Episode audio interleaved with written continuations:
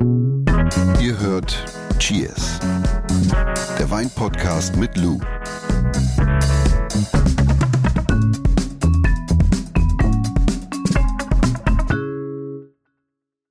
Ich war jetzt in einem sehr bekannten Kaufhaus in Berlin, weil ich neue Koffer benötige. Also falls ihr Koffertipps habt, Katastrophe. Also A, kosten sie extrem viel Geld mhm. und B, gehen sie bei mir irgendwie alle kaputt. Und nicht, weil ich so grob fahrlässig damit umgehe, sondern schrecklich. Gute Koffer zu, es ist eine Was wäre mit dem Seesack?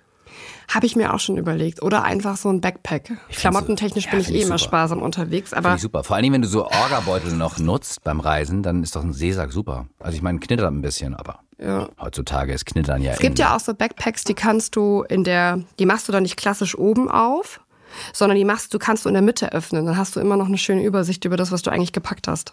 Weil früher war das ja immer so blöd, da hast du oben aufgemacht und musst du alles leer räumen, weil du nicht wusstest, wo was liegt. Ja. Egal, anderes Thema. Ja, willkommen bei Cheers, dem Weinpodcast mit Lou hm? und mir mit dem roten Faden, äh, dem Flaschenhals einer jeden Folge. Du musst alles durch. Jonas bin ich. Heute gibt's ein Exot als Tropfen der Woche. Also ich finde es exotisch. Ganz ehrlich, habe ich noch nie im Glas gehabt. Wirklich nicht? Nein. Das ist spannend. Das wäre ein jetzt gelogen. Ich habe das noch nie im Glas gehabt. Aber du hast schon mal einen Wein aus Ungarn im Glas. Ja, gehabt. mehrfach, aber nicht diese Rebsorte. Der Wein der Woche. Jetzt wird spannend. Pass auf. Also, ein Exot, ein Wein aus Ungarn. Ich wusste gar nicht, dass es, dass da, also, dass es die noch gibt. Heißt Mädchentraube. Königliche Mädchentraube aus Ungarn ist eine weiße Rebsorte, stammt ursprünglich aus Rumänien. Krass. Und ich habe gerade reingerochen, deswegen. Und es gibt aber noch viele Bestände in Ungarn, Moldawien, Boah, aber auch wow. in Österreich. Das heißt viele Bestände, Entschuldigung. Also die Bestände sind marginal, aber sie sind da. So ohne Aromarat. So ohne Aromarat. Melone? Super aromatisch. Ja. Das ist wie so eine. Ist das Honigmelone, Stachelbeere oder was ist das? Jonas, denk doch erstmal. Also, wenn ich dich neben der Weinprobe sitzen hätte, dann würde ich sagen, könntest du jetzt mal zwei Minuten für dich alleine riechen. Das ist der Tutti Frutti Colorado Mix. Finde ich, ich also nicht ja. schlecht. Ananas ist viel, oder? Was? Ananas? Ananas? Ja. An Ananas. Pineapple, my friend. Jetzt reit, jetzt reit. Ja, aber es ist wahnsinnig. Der wirklich Mango, du, du, also sehr, sehr viel exotische. Aber es ist, wie du gesagt hast, du, man braucht das Glas, muss man gar nicht an die Nase halten, mhm. weil aus das 10 Zentimeter Entfernung strömt es raus. Das wirkt tatsächlich, das wirkt wie aromatisiert, ne? Was ist denn diese eine Frucht? Das ist oh. lustig, mir geht's die ganze Zeit so, ich komme nicht drauf. Banane aber auch, ne? Right, Banane. Banane ist es. Das ist Banane. Das ist Banane. Ach, verrückt. So, cheers. Nimm mal einen Tropfen hier. Und damit herzlich willkommen zu Cheers. Cheers. Mhm, mhm, mhm. Soll ich vielleicht auch noch dazu sagen, ist in der Geschmacksrichtung lieblich. Ja, ist ein frisch, fruchtiger Wein mit elf Umdrehungen mm, und sehr aromatisch. Also für alle, die das mögen, insbesondere dieses wirklich aromatische, go for it. Aber das Spannende ist, die Trauben kommen aus Ungarn. Ja. ja? Hattest du schon mal Wein aus Ungarn? Noch nie. Jetzt nee. auch das erste Mal Premiere. Ja, und ich finde es auch super spannend. Das ist vielleicht mal eine Folge wert, oder? Ja, äh, da müsste man auch mal so eine Folge machen, so Slowenien, Ungarn, so die ganzen... Wine from Hungary. Mhm. Kroatien, auch spannend. Ja. Aber wir sprechen heute nicht über Ungarn, wir sprechen heute über Frankreich. Wir, Frankreich. wir reden heute über Beaujolais. Ja, ich verpasse euch heute eine kleine, eine kleine Einführung zum Thema Beaujolais. Was ist Beaujolais? Beaujolais ist in erster Linie ein Weinanbaugebiet in Frankreich, welches an das Burgund grenzt. Und eine bekannte Stadt ganz in der Nähe ist Lyon. Warst du schon mal da? Richtiges Mecker für noch, Food. Noch nie. Für Foodmenschen. Ja? Mhm. Das ist echt toll. Ja. Und Weine aus dem Beaujolais bestehen fast immer ausschließlich aus der roten Rebsorte Gamay. Aha. Ja, steht also Beaujolais auf dem Etikett, handelt es sich immer um die rote Rebsorte Gamay. Und ich finde, das Beaujolais wird oft unterschätzt, obwohl aus dem Weinanbaugebiet wirklich meiner Meinung nach einige der saftigsten Rotweine stammen, die ich kenne. Mhm. Und früher wurden Beaujolais hauptsächlich mit der Kohlensäure-Maischung hergestellt, um die Fruchtigkeit nochmal so zu verstärken und einem zu viel, also einem zu viel an Extraktion an Gerbstoff aus den Beerenschalen und Kernen zu vermeiden. Und das Herstellungsverfahren kennst du vielleicht auch unter dem Namen Mazeration Carbonique. Ah. Ja, und mit der Mazeration Carbonique kann man sehr schnell vergehren. Das heißt, der Wein ist schnell fertig, logischerweise.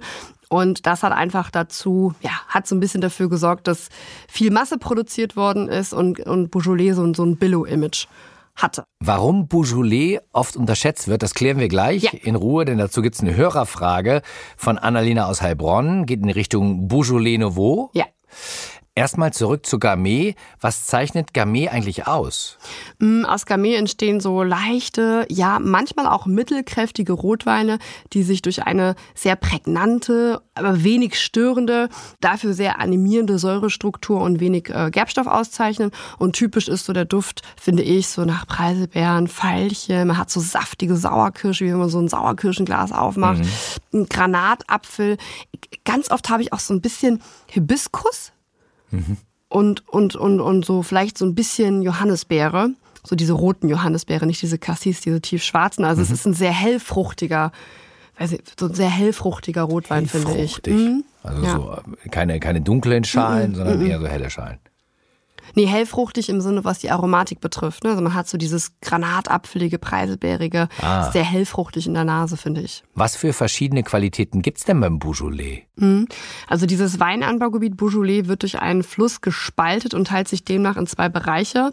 Der Bereich im Norden an der Grenze zum Burgund beherbergt so ziemlich alle großen Lagen des Weinanbaugebiets. Mhm, und ich habe dir hier auch nochmal Ah, da ist wieder was Schönes für mich zum Gucken. Mitgebracht. Ja, Toll. Ne? Auf jeden Fall siehst du hier diesen Fluss und der spaltet. Und du hast oben, ne, auf der Karte hast du, in dem Fall jetzt oben hast du halt eben das Burgund. Und direkt neben dem Burgund beginnt das Weinanbaugebiet Beaujolais. Mhm.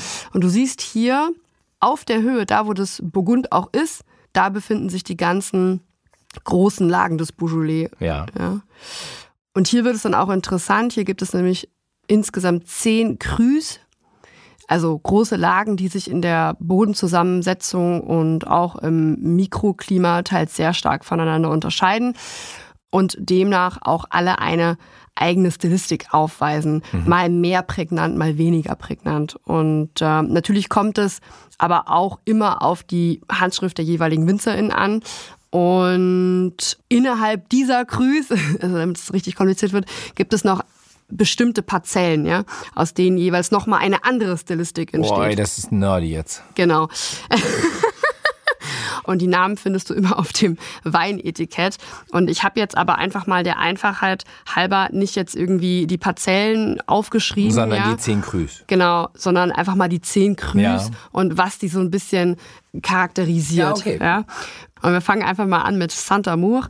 Und hier werden zwei Stile produziert, nämlich Easy Drinking, also wirklich so Einstiegs-Beaujolais, aber auch so so, so würzig und, und kräftige äh, Rotweine aus also der Rebsorte. Dann vielleicht eher ein Begleiter auch.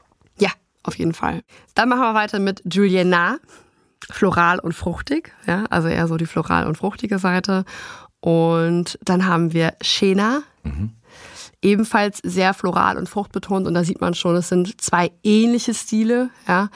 So, dann geht es weiter mit Moulin Ava, kräftige und eher strukturiertere Beaujolais und sie gelten als die kräftigsten Weine aus dem Beaujolais, eher schon fast so im Pinot Noir Style, sind sehr erdig und würzig, mag ich sehr, sehr gerne. Mhm.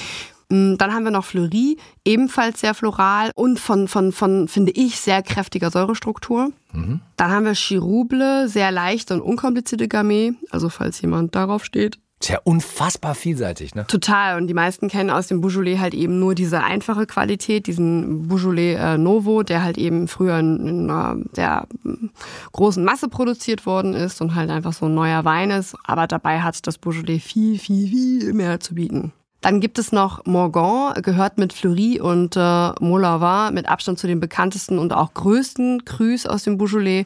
Sehr floral, sehr fruchtbetont, aber oft halt eben auch sehr kräftig mit Würze und, und, und Ausdruck. Dann haben wir noch Reni. Hier tummeln sich sehr viele neue und, und, und junge WinzerInnen. Und es sind eher so saftige Rotweine, die jung auch sehr, sehr gut zu trinken sind. Und Das ist wie so eine neue Bewegung im Beaujolais. ja, also es ist so, so wie so, ich finde es so, so Spannend. coole Feschbarweine, Ja. sag ich immer, die daherkommen. So Beaujolais für, für jeden Tag, ne? Und dann haben wir noch die äh, Côte de Brie, äh, sehr säurebetont und auch wiederum fruchtige Gamay. Ich glaube, die meisten sind hier schon auch einfach ausgestiegen. Und dann haben wir noch den Brie, also die südlichst gelegene Lage, sehr fruchtig, schon, schon manchmal auch fast schon marmeladig mit eher weniger Säure, einfach weil äh, diese Lage auch südlicher liegt und wir einfach da schon ein fast mediterranes Klima Ich finden. finde es unglaublich, wie viele Facetten Beaujolais hat. Ne? Das ist Ja. wirklich unglaublich. Wenn du, äh, wenn du mal in Richtung Essen denkst, Mhm. wozu passt denn Beaujolais? Ich finde Beaujolais in erster Linie erstmal mega als Aperitif, einfach leicht gekühlt, weil unabhängig davon, ob, ob floral, saftig oder würzig, sie haben einfach so eine, so eine Frische und sie sind bedingt durch diese wirklich sehr animierende Säurestruktur, können so ein richtiger Appetitanreger sein. Und für mich ist es auch einfach eine sensationelle Alternative zu Weißwein. Also es ist im Prinzip für mich der Rotwein für WeißweintrinkerInnen. Super spannend. Und bedingt durch die Säure und diese Frucht passt Beaujolais auch zu einer ganzen Bandbreite an Gerichten. Ja, also ob zum Feschbar, zum Grillen, zu jetzt mal wirklich ganz grob gefasst zu, zu Fisch wie, wie Lachs. Ja, also auch so, so Lachs vom Grill, ein bisschen geräuchert oder mariniert. Wo du oftmals vielleicht auch eine weiße Traube eher wählen würdest und würdest sagen, da passt mehr Weißwein Ja. zu, kann man Beaujolais gut trinken. Ja, ich finde, es macht extrem viel Spaß. Hm. Und vor kurzem war ich in einem Restaurant in Berlin, israelische Küche. Und da habe ich ein Fläschchen Morgon von einem sehr bekannten Produzenten getrunken und das hat auch zur israelischen Küche einfach bombastisch gut funktioniert. Also wir haben es, wir haben, also der Wein, weißt du, das war, du wurdest einfach nicht müde. Also wir haben eine Flasche zu zweit getrunken und den, wir haben nach dem Apero mit der Flasche gestartet und der hat Spaß gemacht einfach bis zum letzten Tropfen, weil der einfach nicht müde macht. Also Beaujolais, wirklich Leute hier mega. Also finde ich, ich finde es echt cool. Ja, das ist ja oftmals so ein Argument, ne, dass man sagt, nee, Rotwein nicht, das macht mich müde. Ja. Und oft auch preislich interessant, denn das Beaujolais hat ja die Nähe zum Burgund und Burgund ist so unfassbar teuer geworden und äh, es gibt einfach sehr viele ernstzunehmende Beaujolais aus der Rebsorte Gamay halt eben, die fast schon so diese Würzigkeit und diesen, diesen Trinkfluss haben von, von äh, einigen äh, Spätburgundern aus dem Burgund, ja. Aber halt eben zu einem anderen Preis oft noch, ja. Gleich klären wir noch eine richtig spannende Hörerfrage zum Beaujolais Nouveau. Äh, jetzt aber erstmal die kurze Zusammenfassung, kurz und knackig mit deinen Ergänzungen. Das Beaujolais ist ein Weinanbaugebiet in Frankreich, das in unmittelbarer Nachbarschaft des Burgunds liegt. Hinter Beaujolais versteckt sich immer die rote Rebsorte Gamay. Aus Gamay entstehen ja, Rotweine, die würzig sind, saftig sind, floral, wenig Gerbstoff haben. Und dafür eine animierende Säurestruktur und Genau. dadurch halt eben auch für ordentlichen Trinkfluss sorgen, ja. Und äh, im Beaujolais gibt es zehn Crus. Die daraus resultierenden Weine ja, unterscheiden sich mal mehr, mal weniger Ja. stark voneinander. Zu den bekannten und größten zählen zum Beispiel Morgon, Fleurier und Moulin Avon. Gamay ist, äh, habe ich noch aufgeschrieben, ein exzellenter Begleiter zu einigen Gerichten, ne, aber auch ein richtiger Hit, hast du gesagt, wenn man ihn als Richtige trinkt. Hits hier heute. Ja, sozusagen ähm, Der ja, der Rotwein. Rotwein für alle Weißweintrinker. Ne? Ja, oder für alle, die gerne Spätburgunder oder zum Beispiel auch Fanatisch, also so saftige Rotweintypen oder auch ein Sangiovese gerne trinken, ja. Und jetzt, liebe Lu, die Hörerfrage von Annalena aus Heilbronn. Die Frage der Woche. Was los. ist Beaujolais Nouveau? Beaujolais Nouveau ist ein junger Rotwein, der jedes Jahr am dritten Donnerstag im November in der französischen Region Beaujolais auf den Markt kommt. Ja. Und er wird, wie könnte es anders sein, ebenfalls aus der Rebsorte Gamay produziert und zeichnet sich durch seine extreme, wirklich extreme, fruchtige und leichte Trinkbarkeit aus. Und es ist halt einfach ein, ein Festwein, ja, weil er einfach wenige Wochen nach der Weinlese auf den Markt kommt und man damit die Ankunft des neuen Weinjahres feiert. Mhm. Es ist einfach neuer Wein, neuer Wein aus dem Beaujolais. Und äh, weltweit bekannt wurde der Beaujolais Novo in den 80er Jahren. Da war es der letzte Schrei. Echt? Das ist ein riesiger ja. Hype, oder mhm. wie? Und in der Vergangenheit aber, das haben wir eben schon mal ganz kurz angedeutet, ähm, hat Beaujolais Imageprobleme. Ja, also eigentlich der Beaujolais Novo hat Imageprobleme, aber das, ähm, das weitet sich natürlich auf das komplette Weinanbaugebiet aus. Einfach weil von Beaujolais Novo, um die Masse zu befriedigen, sehr viel und schnell produziert worden ist, mhm. nämlich mit dieser Mazeration Carbonique. Und, äh, das heißt, man hat dann auch immer, immer wenn man an Beaujolais denkt oder immer wenn man an Beaujolais gedacht hat, hat man dann an nicht so nicht so hochwertige Weine. Genau, gedacht. ja. Viele assoziieren mit Beaujolais einfach immer noch diesen Partywein. Dabei lohnt es sich wirklich mal so ein Deep Dive ins Beaujolais zu, keine Ahnung, zu veranstalten, weil es halt immer mehr WinzerInnen gibt, die traditionelle handwerklich produzierte Weine da auf die Flasche ziehen und äh, dementsprechend äh, sollte man das nicht so ganz außer Acht lassen. Und Macht auf jeden Fall Spaß, sich damit mal zu beschäftigen. Und so unterschiedlich und so viele Facetten. Ja. Beaujolais, darauf stoßen wir nochmal an. Yes. Cheers. Cheers. Und eure Fragen, wenn ihr sie habt, schickt ihr an cheers.edeka.de oder schreibt sie uns in die Shownotes. Genau, immer her damit. Bis nächste Woche. Bis nächste Woche. Cheers. Chin, chin. Dieser Podcast wird euch präsentiert von Edeka. Wir lieben Lebensmittel.